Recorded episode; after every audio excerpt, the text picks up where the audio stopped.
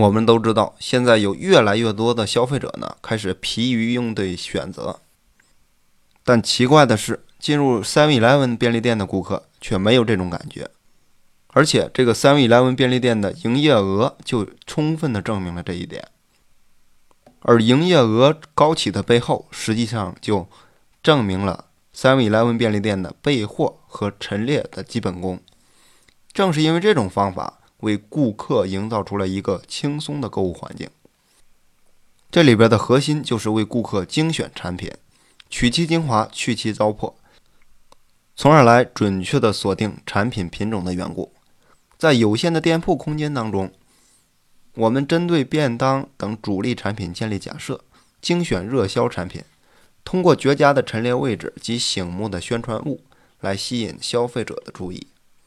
要是本来就通过层层精选能成为热销产品的理应有十几种，可却因为重重顾虑，最终只在货架上摆放两三种产品的话，那么终将造成顾客的流失和销量的下滑。比如说，这个放置软饮料的冷藏柜，如果一瓶接一瓶的这种并排的摆下去的话，那么最多可容纳一百五十种饮料。由于纵深一排可以排列多瓶饮料，所以很多商家容易觉得提供种类的这个饮料越多，顾客选择的这个余地就越大，从而有助于饮料的销量。但通过测算，我们发现最优的方法是精选九十种左右的饮料，把畅销的产品连续排两到三列，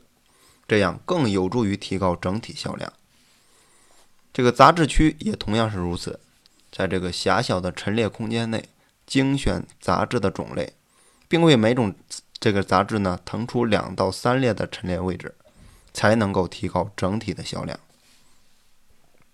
除了三味来文便利店，伊藤洋华堂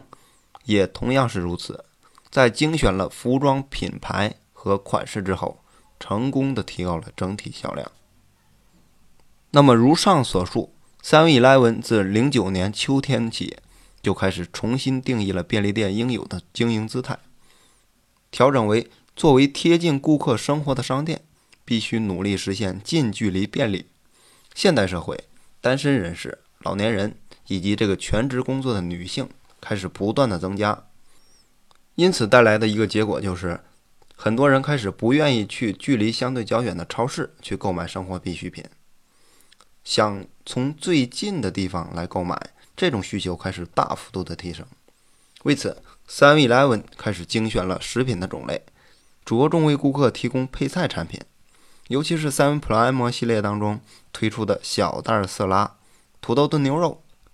以及像这个酱煮青花鱼等能够节约烹饪时间和步骤的这个产品。